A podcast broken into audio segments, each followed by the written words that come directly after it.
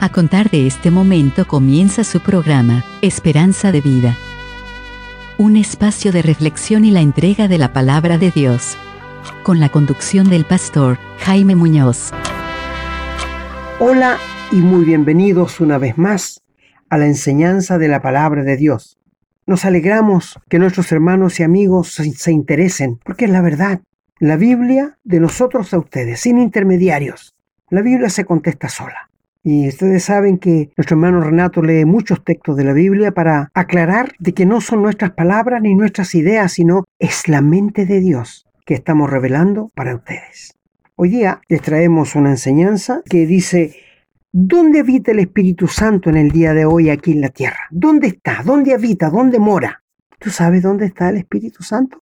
Tenemos que ver de que el Espíritu Santo está morando aquí en la tierra. El Espíritu Santo se le llama el vicario de Cristo, pero no es el Papa. Así que, queridos amigos, sean todos muy bienvenidos a la enseñanza de la palabra de Dios. Como siempre está mi querido hermano Renato con su inigualable ayuda. Hermano Renato.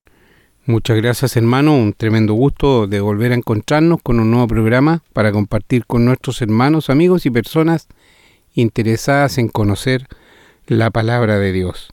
¿Verdad que hoy día el mundo no conoce, lamentablemente, estamos siendo bombardeados en todos los frentes con falsedades, con mentiras, con palabras, verdades a medias, de manera de que cada persona busca su propio interés.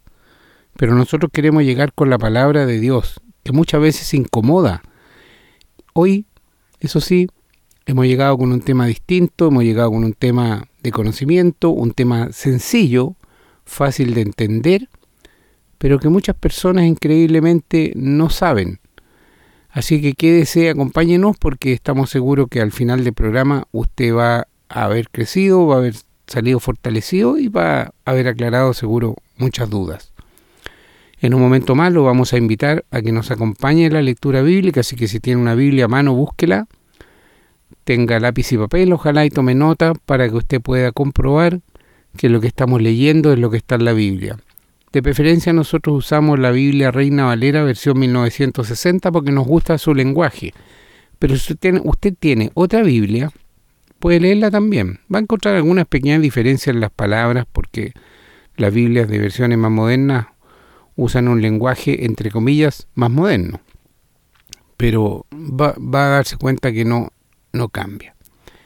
Así que quédese, acompáñenos para que crezcamos juntos en este conocimiento sin fin. Nunca terminaremos de estudiar la palabra de Dios. Bendecidos sean todos quienes nos acompañan para que podamos crecer juntos como ya dijimos. Bien, vamos a ir ahora a una breve pausa y retornamos con la lectura.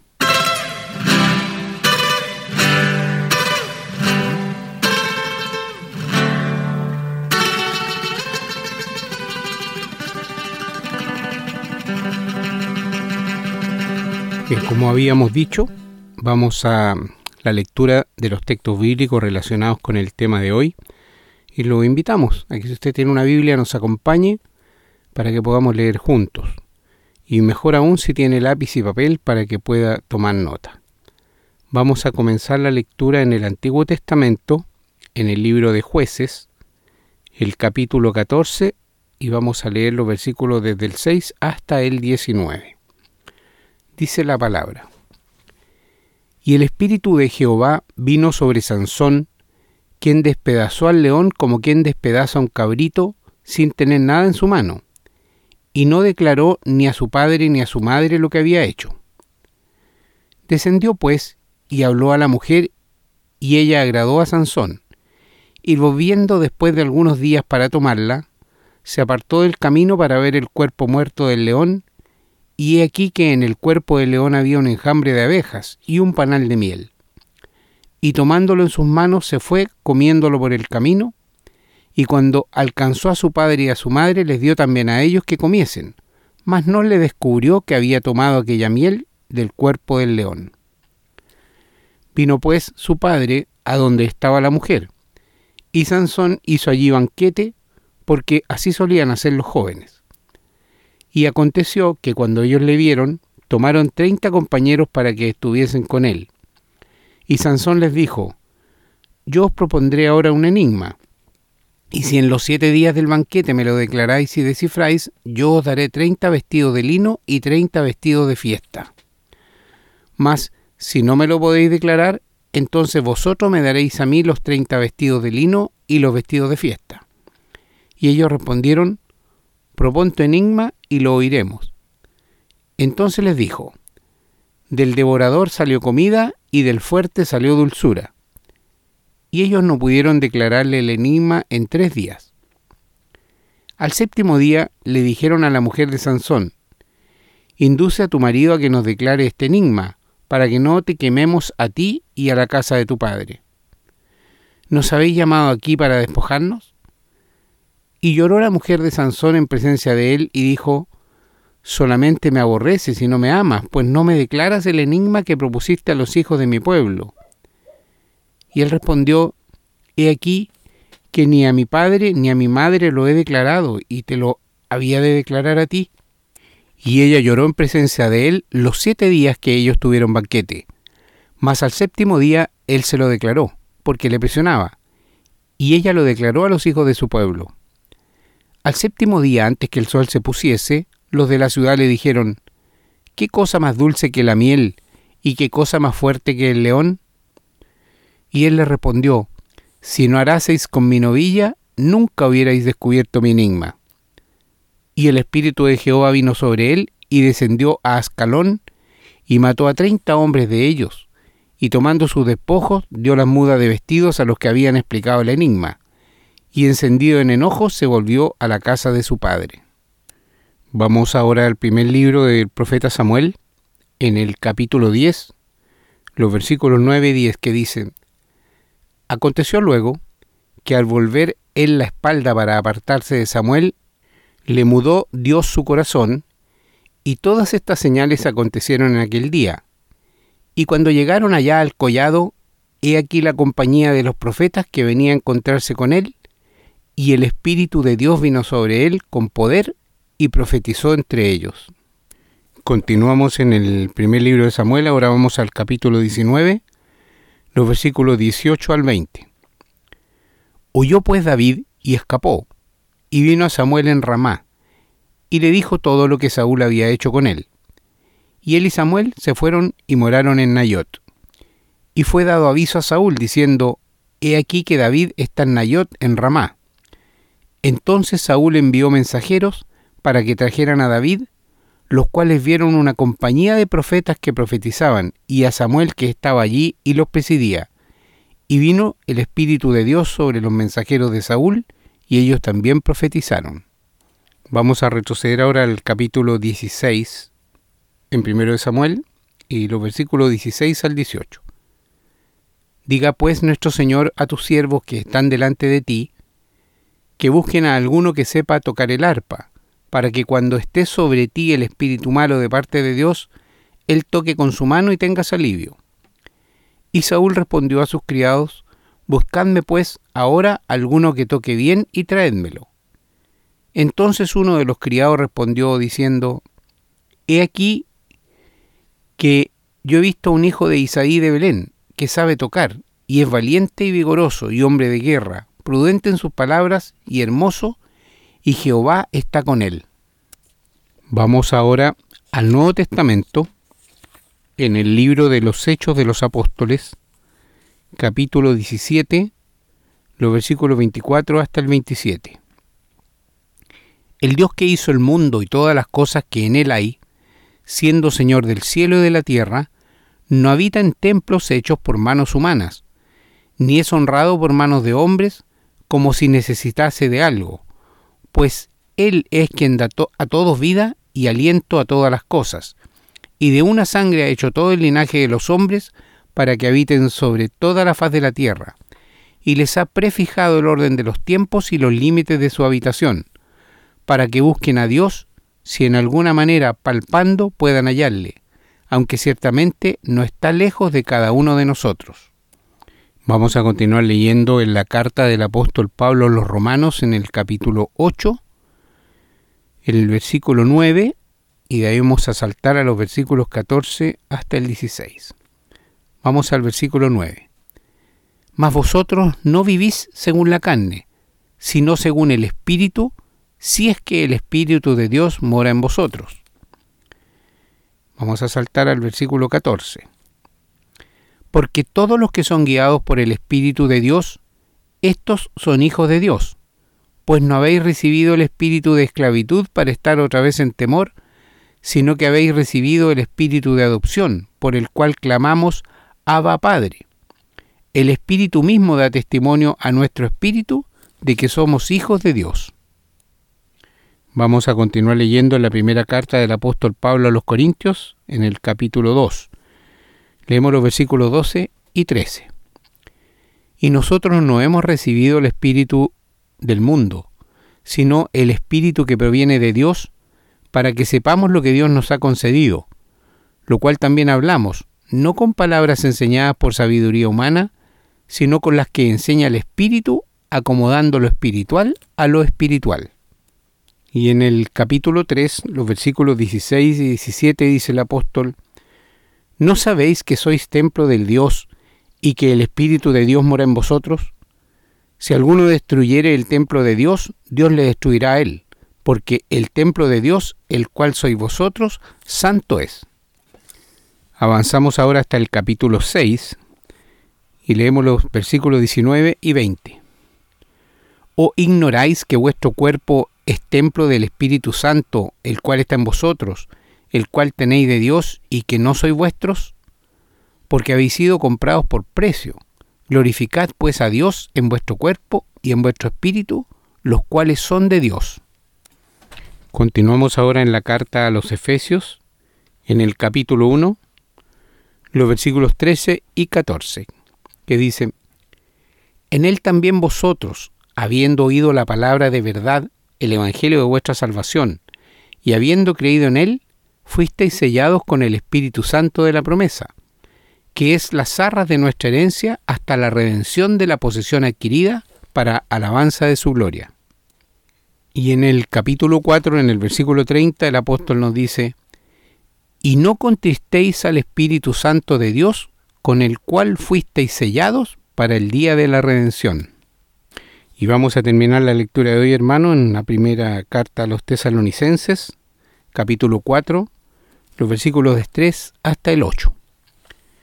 Pues la voluntad de Dios es vuestra santificación, que os apartéis de fornicación, que cada uno de vosotros sepa tener su propia esposa en santidad y honor, no en pasión de concupiscencia como los gentiles que no conocen a Dios, que ninguno agravie ni engañe en nada a su hermano, porque el Señor es vengador de todo esto, como ya os hemos dicho y testificado, pues no nos ha llamado Dios a inmundicia, sino a santificación. Así que el que desecha esto, no desecha a hombre, sino a Dios, que también nos dio su Espíritu Santo. Amén, hermanos. Hemos leído hoy unas lecturas que son tremendas, donde el Señor nos explica claramente que Él ha puesto su Espíritu en nosotros, en los hijos de Dios. Y no sé si somos capaces de comprender realmente lo que eso significa, tener este Espíritu de Dios viviendo en nosotros. Bueno, en eso estamos, estamos estudiando, estamos aprendiendo, esperamos que el Señor bendiga lo que hemos leído, le pedimos que lo bendiga para que cada uno de nosotros pueda comprenderlo y ponerlo en práctica en su vida. Vamos a ir ahora a una breve pausa para retornar con el desarrollo del programa. Estamos presentando su programa, Esperanza de Vida.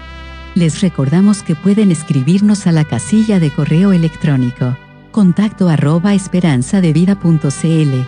Nos gusta mucho recibir su correspondencia y nos comprometemos a responderla lo antes posible. También les recordamos que pueden encontrar estos programas en Facebook y, en formato de podcast, en las plataformas Spotify y Google Podcast. Siempre bajo el nombre Esperanza de Vida. No olviden que pueden compartirlos y copiarlos libremente por cuanto la autoría le corresponde a nuestro Señor Jesucristo, a quien damos todo el honor y la gloria y agradecemos la oportunidad de servirle de esta manera. Queridos amigos y hermanos, estamos frente a la palabra de Dios nuevamente. Y tenemos que comenzar diciéndoles que en el Antiguo Testamento el Espíritu Santo no moraba en las personas, porque todavía no había muerto Cristo en la cruz del Calvario. Venía sobre los profetas, profetizaban y se iba. Muchas partes donde lo oyó nuestro hermano, ustedes encontraron esto. En Sansón, cuando él iba a hacer una proeza, cuando Dios le, mandó hacer algo, venía el Espíritu Santo y una vez que concluía la proeza, el Espíritu Santo se iba. No se quedaba con ellos. ¿Y por qué? Por causa del pecado. Porque todos los animalitos que murieron en el antiguo tiempo, cuando un israelita cometía un pecado y tomaba un corderito y lo llevaba al sacerdote, y el sacerdote lo degollaba y derramaba aquella sangre inocente, el pecado era cubierto, pero no perdonado. Te lo repito, querido hermano, querido amigo. Cuando un israelita pecaba, transgredía los mandamientos de Dios, él tenía que tomar un corderito, una oveja, una cabra y llevarla al sacerdote y el sacerdote la examinaba que tuviera ninguna falla y la ponía en el altar y el penitente ponía las manos en la cabeza del animalito y el sacerdote lo degollaba. Y esa sangre inocente era derramada para cubrir el pecado del penitente, pero no era perdonado. Es por esto que todos los años se hacía memoria de los pecados pasados. El sumo sacerdote entraba una vez al año al lugar santísimo, donde moraba la presencia de Dios para espiar los pecados del pueblo. Es por esto que el Espíritu Santo no moraba en las personas. Es como, como un velero. Los veleros son guiados por el viento, ¿no es cierto?, de afuera hacia adentro. Mientras los transatlánticos tienen el motor adentro y el poder sale de adentro hacia afuera. Es una, una, una ilustración perfecta de lo que es el Espíritu Santo. El Espíritu Santo es una parte de la Trinidad de Dios, que Dios Padre, Dios Hijo Dios Espíritu Santo, un solo Dios. Y cada uno hace su labor independiente del otro. Unidad en la diversidad es nuestro bendito Dios, el Dios de la Biblia, Dios trino. El Espíritu Santo no es una fuerza, no, no, es una persona, porque tiene voluntad, una fuerza no tiene voluntad. Se ofende, una fuerza no puede ofenderse. Habla lo que una fuerza no puede hacer. El Espíritu Santo es una persona. Un día vamos a hablar sobre quién es el Espíritu Santo, pero hoy día estamos hablando dónde está el Espíritu Santo hoy día aquí en la tierra, dónde mora. Cuando el Señor Jesús vino a la tierra y fue engendrado por el Espíritu Santo en el vientre de María, porque dice allí en Lucas 1.36 que María dijo, ¿y cómo será esto? Yo soy virgen, no conozco varón. Bueno, el Espíritu Santo hará sombra sobre ti, por tanto el santo ser que nacerá será llamado Hijo de Dios. Y esta fue una promesa que estaba en el Génesis, capítulo 3, versículo 15, de que la simiente de la mujer, nota bien lo que dice, la simiente de la mujer va a herir a la simiente de la serpiente en la cabeza, mientras la simiente de la serpiente va a herir a la simiente de la mujer en el calcañar. Léelo, por favor, Génesis 3.15. La sangre que corría por las venas del Señor Jesús era sangre de Dios, porque Él lo engendró. El único que es visible en la Trinidad es el Señor Jesús nadie más. Pero nosotros los hijos de Dios vamos a ver a Dios el Padre en el cielo. Sí, sí, esto lo tenemos como promesa. Vamos a ver a Dios. Hoy día no podemos verlo con estos ojos porque moriríamos por su gloria, por su esplendor, por su sempiterma gloria en que la habita. Ni al Señor Jesús podemos verle con estos ojos. Es por esto que cuando el Señor Jesús venga a buscarnos, vamos a tener un cuerpo nuevo, un cuerpo glorificado semejante al del Señor, y con esos ojos sí podremos verle.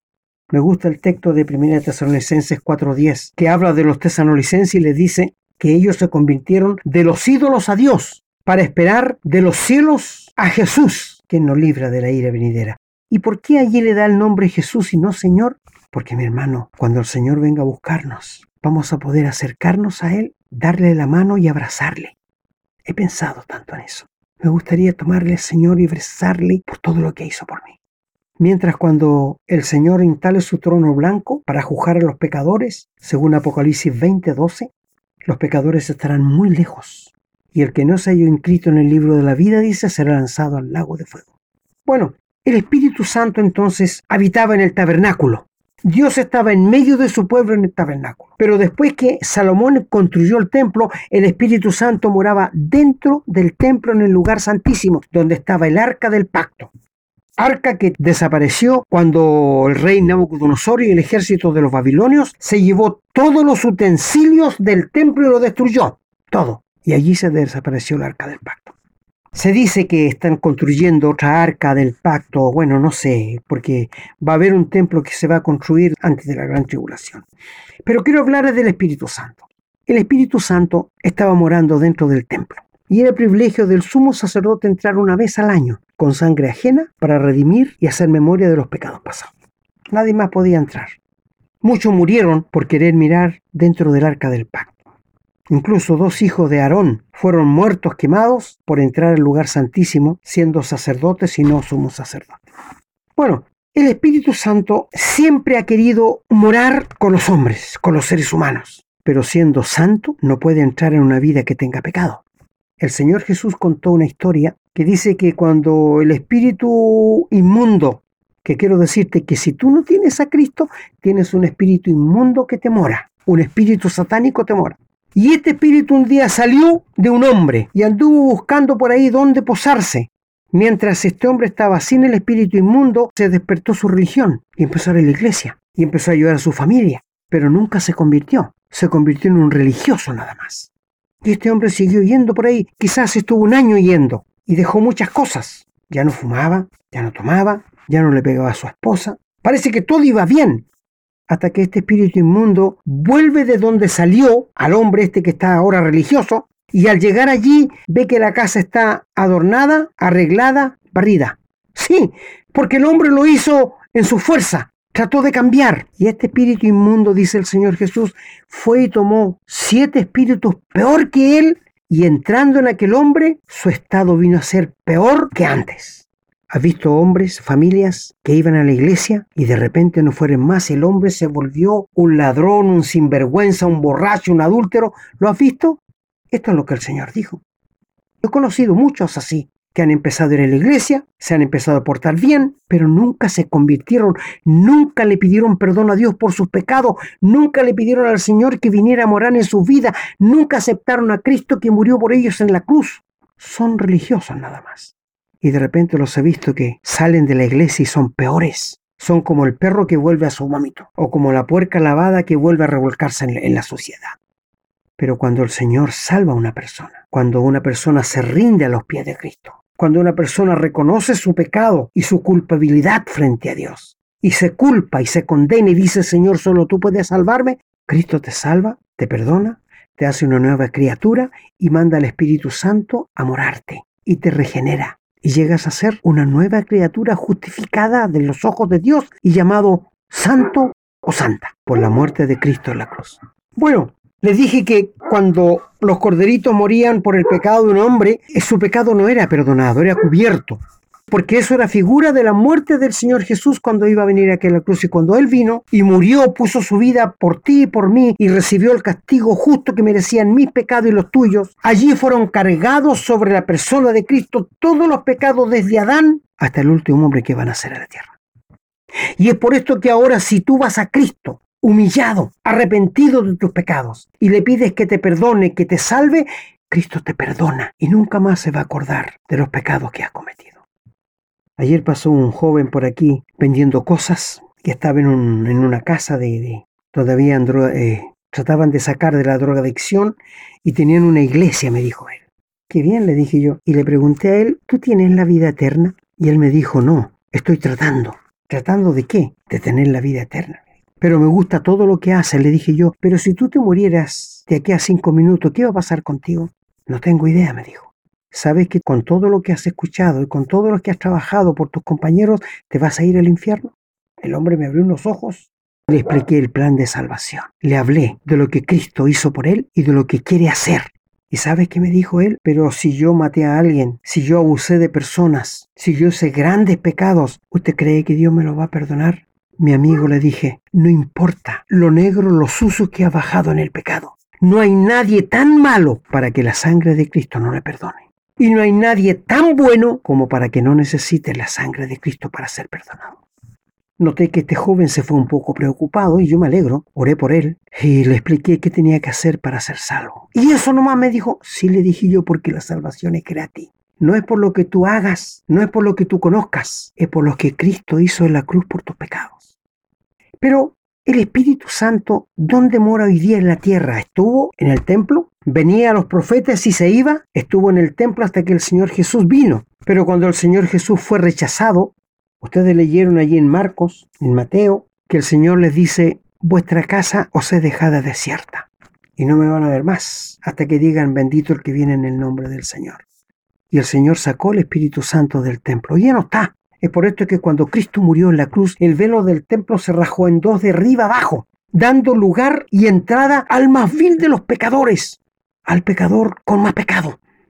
Si Judas hubiese ido al Señor pidiéndole perdón por lo que hizo, ¿tú crees que él no lo había perdonado? Sí, él es amplio en perdonar, pero no fueron a él. ¿Por qué muchos han pasado al infierno después que murieron? Porque no fueron al Señor. Se conformaron con una religión, se conformaron con una imagen, se conformaron con una diosa que tenían más cerca, pero no fueron al Señor Jesús. El que dijo, yo soy el camino, yo soy la verdad, yo soy la vida, nadie viene al Padre si no es por mí. Dios sacó su espíritu del templo. Y el Señor Jesús le dijo a sus discípulos en Juan 14 que Él enviaría al Espíritu Santo para que fuera el vicario, el representante de Cristo aquí en la tierra. Blasfemo el Papa porque Él se cree el vicario de Cristo. Satanás se lo ha dicho seguramente. Pero el vicario de Cristo aquí en la tierra es el Espíritu Santo. Ya le voy a decir dónde está. El Señor murió, fue sepultado y resucitó al tercer día. Anduvo apareciendo 40 días a sus discípulos, a los cristianos. Y el día 40 fue ensalzado y llevado al cielo en el monte de los olivos en Betania afuera. Y le dijo el Señor, no se vayan de Jerusalén, porque dentro de no muchos días van a ser investidos de poder. Ellos sabían que Él era el Espíritu Santo. De que el Señor se fue hasta que el Espíritu vino, se completaron 50 días. Y 50 días en el hebreo se dice pente, que es el número 50. Se hacía la fiesta de los tabernáculos donde se ofrecían las primeras gavillas todo tan perfectamente relacionado con la iglesia. Mira, cuando el Señor Jesús fue alzado y bajaron dos ángeles y los creyentes seguían mirando al cielo, y los ángeles dijeron, oye, ¿por qué están mirando al cielo? Así como le vieron ir, vendrá. Y antes le habían preguntado al Señor, Señor, ¿vas a restaurar el reino de Israel en este tiempo? ¿Y qué les dijo el Señor? No les toca a ustedes saber los tiempos y las sazones que el Padre puso en su sola potestad. Lee los Hechos 1 cuando los, ángeles dijeron así como le vieron ir, vendrá, todavía no está la iglesia. Está Israel nada más. Y cuando el Señor venga a reinar mil años aquí, todo ojo le verá. Y los que le traspasaron. Pero cuando el Señor venga a buscar a su iglesia, arrebatar a su iglesia, nadie le va a ver. Solamente nosotros, los cristianos verdaderos, vamos a ser arrebatados hasta el cielo, a la reunión con Él. Lee 2 Tesalonicenses 2. El Espíritu Santo vino y se posesionó sobre cada cristiano que eran 120 en número y se le aparecieron lenguas como de fuego, no eran de fuego. Por esto hay que conocer la Biblia, amigos. Ahora, cuando los cristianos reciben el Espíritu Santo empiezan a hablar idiomas, no lenguas. No eran lenguas celestiales las que hablaban. Si tú se fijas muy bien, cuando el Espíritu Santo vino en los Hechos del capítulo 2, ya que era una fiesta que venían de todas partes, de África, medos, partos, elamitas. Y bueno, si tú lees el 2 y el versículo 8 dice, ¿cómo les oímos hablar cada uno en nuestra lengua que hemos nacido? O sea, eran idiomas que hablaban para mostrar el poder del Espíritu Santo. No eran lenguas angelicales, por favor, tengan cuidado. El Espíritu Santo vino, se posesionó sobre cada creyente y les dio poder, fuerza, porque era la fuerza que necesitaban. Y el Señor le dijo, me van a ser testigos en Jerusalén, en Samaria y hasta lo último de la tierra. Gracias a Dios, gracias al Señor, gracias al Espíritu Santo, gracias a la Trinidad que el Espíritu llegó a nosotros. Y ha llegado a ti, amigo. Si tú no eres salvo es porque no quieres, pero no juegues con Dios.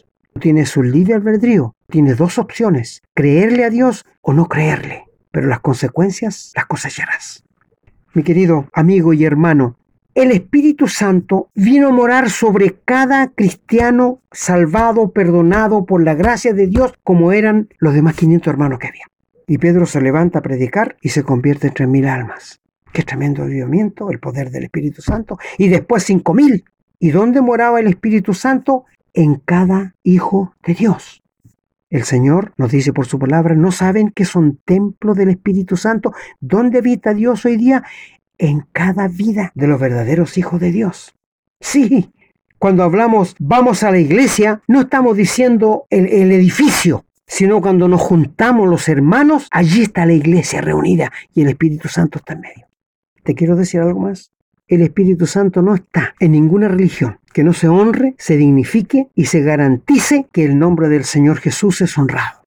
No, te voy a decir algo que quizás te sorprenderá, el Espíritu Santo no está en la Iglesia Católica, porque ellos blasfeman el nombre del Señor Jesús, porque en cada misa matan al Señor Jesús. Y son caníbales, porque se comen la carne y beben la sangre del Señor Jesús.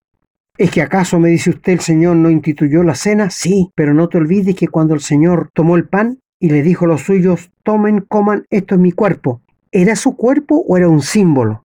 Era un símbolo porque él estaba ahí, y cuando toma la copa de vino y dice, beban todo, esta es mi sangre del nuevo pacto, ¿era su sangre? No era un símbolo porque Cristo estaba ahí. Ah, mi amigo, me dices tú que hay un texto en Juan, capítulo 6, que dice, el que no come mi carne y bebe mi sangre no puede ser mi discípulo. Pero eso no tiene nada que ver con la cena. Eso tiene que ver con apropiarse de la persona de Cristo y hacerlo tuyo para salvación. ¿Cuántas veces te han prestado un libro, tú lo leíste entero y te gustó? Y el que te lo prestó te dice, lo leíste, me lo comí entero. ¿Pero te lo comiste? No, ¿no es cierto? Te lo apropiaste. Esto es lo que el Señor dijo. El pan y la copa son símbolos. El Espíritu Santo está donde el nombre del Señor es dignificado, donde Él gobierna por el Espíritu Santo, donde Él es cabeza de la iglesia. Donde hay pastoras, ¿está el Espíritu Santo? No, porque no están actuando de acuerdo a lo que la palabra de Dios dice. Mi amigo, todo lo que contraría la palabra de Dios no puede estar el Espíritu Santo respaldando. Lee Romanos capítulo 8, verso 9 que dice allí, y el que no tiene el Espíritu de Cristo no es de él. Así con esa simpleza. ¿No sabía que soy templo del Espíritu Santo? Le dice a los Corintios el capítulo 6. Creo que ustedes leyeron todo eso, recorrieron toda la palabra. No lo estoy diciendo yo, es la palabra de Dios. Te pregunto a ti, querido amigo, en la iglesia donde vas, ¿se toma en cuenta al Señor Jesús? ¿Se comienza una reunión en el nombre de Cristo? ¿Se honra el nombre de Dios? ¿Se honra la palabra de Dios? o se habla lo que le viene a la cabeza a la gente, al pastor. Oh, mi amigo, la religión no honra a Dios. La religión no puede salvar a nadie. La ley no puede salvar a nadie. Solo la sangre que el Señor derramó en la cruz puede perdonar todos nuestros pecados. ¿Y dónde mora el Espíritu Santo hoy día? En cada cristiano verdadero que se ha arrepentido, que ha doblado su rodilla, que le ha pedido al Señor Jesús que venga a morar en él y que le ha pedido que le haga una nueva criatura y ha reconocido que Cristo ya pagó sus pecados en la cruz. Y cuando Dios lo perdona, cuando Dios lo limpia del pecado, el Espíritu Santo viene a morarnos. Somos regenerados y es la obra que el Espíritu Santo hace en cada uno de nosotros. Cuando nos perdona, nos salva, nos sella pone un sello sobre nosotros por el Espíritu Santo. El diablo no puede hacer nada con un hijo de Dios. No, no puede entrar a la vida de él. No, imposible, está sellado. Estamos sellados y Dios nos ha, dado las arras del Espíritu. ¿Y qué son las arras? Es el anillo de compromiso que se pone cuando se celebra el noviazgo y el joven le pone el anillo a la dama diciéndole, muy pronto te voy a tomar por mi esposa. Estas son las arras. Cristo se fue al cielo y nos dijo, le voy a venir a buscar, porque es mi esposa, es mi iglesia. Y cuando el Señor nos lleve al cielo, va a comenzar aquí un periodo que se llama la gran tribulación. Y mientras eso esté pasando aquí, que van a ser tres años y medio de una relativa paz y tres años y medio de un sufrimiento cual nunca lo hubo ni lo habrá, Mientras esto pase aquí, mientras el diablo esté gobernando, que Dios le va a permitir que lo haga para castigar a los burladores, despreciadores de Dios, nosotros en el cielo vamos a celebrar la boda del Cordero y el tribunal de Cristo. ¡Qué maravilla! Tenemos esperanza bienaventurada y gloriosa. Así que el Espíritu Santo mora en la vida tuya, mi querido hermano, si estás salvado y perdonado por la gracia de Dios. También mora en mi vida. Y es Él que nos redarguye cuando desobedecimos a Dios y es Él que nos anhela celosamente. ¿Qué quiere decir esto? Que Él quiere gobernarnos enteramente. Quiere que lo dejemos que Él gobierne nuestra vida. Santiago capítulo 4, versículo 5 dice, ¿o pensáis que la escritura dice en vano, el espíritu que Él ha hecho morar en nosotros nos anhela celosamente gobernar 100%? Pero nosotros no lo dejamos. Pero Dios no nos va a forzar. ¿Sabes qué es ser lleno del Espíritu Santo? Es ser lleno de la palabra. Eso es así de sencillo, porque vamos a andar según la palabra de Dios, vamos a hablar según la palabra y vamos a actuar según la palabra de Dios. Eso es ser lleno. Es, tan lindo cuando uno llega a entender las escrituras. Leímos allí en Colosense capítulo 3 verso 16, la palabra de Cristo mora en abundancia en vosotros, enseñándoos y exhortándonos a otros en toda sabiduría, cantando con gracia en vuestros corazones al Señor, con salmos e himnos y cánticos espirituales, no con reggaetones, no con música romántica. Cuando uno está lleno de Cristo, no, no necesita eso. Y todo lo que hacéis, sea de palabra, sea de hecho, hacerlo todo, ¿en qué? En el nombre del Señor Jesús, dando gracias a Dios Padre por medio de Él. La palabra mora en abundancia. El Espíritu Santo te anhela, hermano te quiere gobernar 100%, permítele. Lo malo que nosotros le permitimos ciertas partes para que el Espíritu gobierne, no le decimos aquí estoy rendido, haz de mí lo que quieras. Como hizo Saulo cuando se convirtió al Señor, dijo, Señor, ¿qué quieres que haga? Tú eres mi Señor. Queridos amigos y hermanos, si tú eres un cristiano verdadero, si tú has nacido de nuevo, si tú tienes el Espíritu Santo morando en ti, tú vas a llegar al cielo, no por tus esfuerzos, sino porque Cristo murió en la cruz por nuestros pecados. Pero si tú nunca has tenido un contacto personal con Cristo, si nunca le has rendido tu vida a Dios, si nunca has aceptado a Cristo que murió en la cruz por tus pecados, el Espíritu Santo no te mora. No, tú no eres un hijo de Dios. Los hijos de Dios son aquellos que han sido perdonados, regenerados y tienen la vida eterna y saben para dónde vas. Si tú murieras esta noche, ¿dónde estaría tu alma? Mírate al espejo y hazte esta pregunta. Pueden haber hombres muy valientes en los ejércitos que tienen su pecho lleno de medallas, pero cuando mueren nada de eso les sirve. Mueren sin Cristo. Pueden haber hombres sabios que han habido muchos en la tierra, hasta este señor eh, que era un hombre muy sabio, pero él negaba que había Dios. ¡Qué insensatez! Ahora cree que hay Dios. ¿Y sabe por qué cree ahora? Porque está en el infierno. Oh, mi amigo, no esperes ese momento. Ríndete a Cristo ahora. Ríndele tu vida. Entrégate de corazón, pídele que te perdone tus pecados y acepta al Señor Jesús como el único Salvador de tu vida. Termina con la religión y entra en una relación con Dios para salvación, para vida eterna y para el gozo eterno. La eternidad es muy larga. La vida nuestra aquí en la tierra es muy corta. Busca a Dios y ríndele tu vida. Que así sea.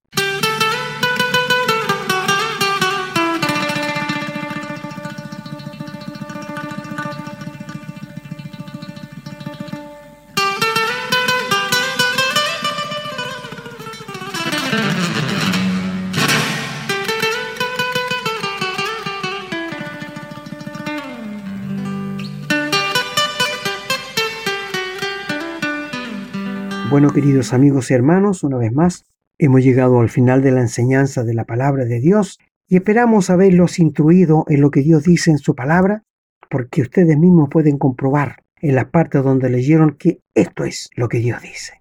Si tú le crees a Dios, serás un hijo o una hija de Dios. El Señor bendiga a todos nuestros queridos oyentes, hermanos y amigos. Bendito sea el nombre del Señor Jesús. Así sea, hermano querido. Señor sea bendito por siempre. Gracias por la enseñanza de hoy. Yo me despido también muy agradecido de usted, hermano, que nos enseña tanto. Agradecido a quienes nos acompañan y que sabemos comparten estos programas, porque tenemos hambre de llevar la palabra de Dios al mundo, a las personas que la están deseando. Hay muchas personas alrededor nuestro que no nos damos cuenta que quieren conocer la palabra de Dios y que han tenido malas experiencias porque han ido a lugares donde se dan cuenta que hay religión y no hay verdad. Hay algo que, que los aparta y esta es una buena oportunidad de llegar con la verdad de la palabra a muchas personas, así que oramos para que el Señor las ponga en el camino y cada uno de nosotros aporte su semilla compartiendo estos programas con total libertad. Nosotros le hemos dicho en el pasado y lo reiteramos, no somos dueños de ningún derecho de nada, el único que tiene derecho sobre esto es el Señor, es su palabra la que nosotros estamos enseñando. Y tampoco esperamos tener que llegar jamás a pedirles nada a cambio. Este, entregamos de gracia lo que el Señor nos ha dado de gracia. Así que sean ustedes también de bendición para otras personas compartiéndolo. Recuerde que pueden encontrar estos programas también en formato de podcast en Spotify y en otras plataformas, están en YouTube, están en Facebook también siempre bajo el nombre Esperanza de Vida. Hermanos y amigos queridos, nos despedimos pidiéndole al Señor que los bendiga a cada uno de ustedes, su familia, sus hogares y que nos bendiga también a nosotros para que podamos continuar con estos programas.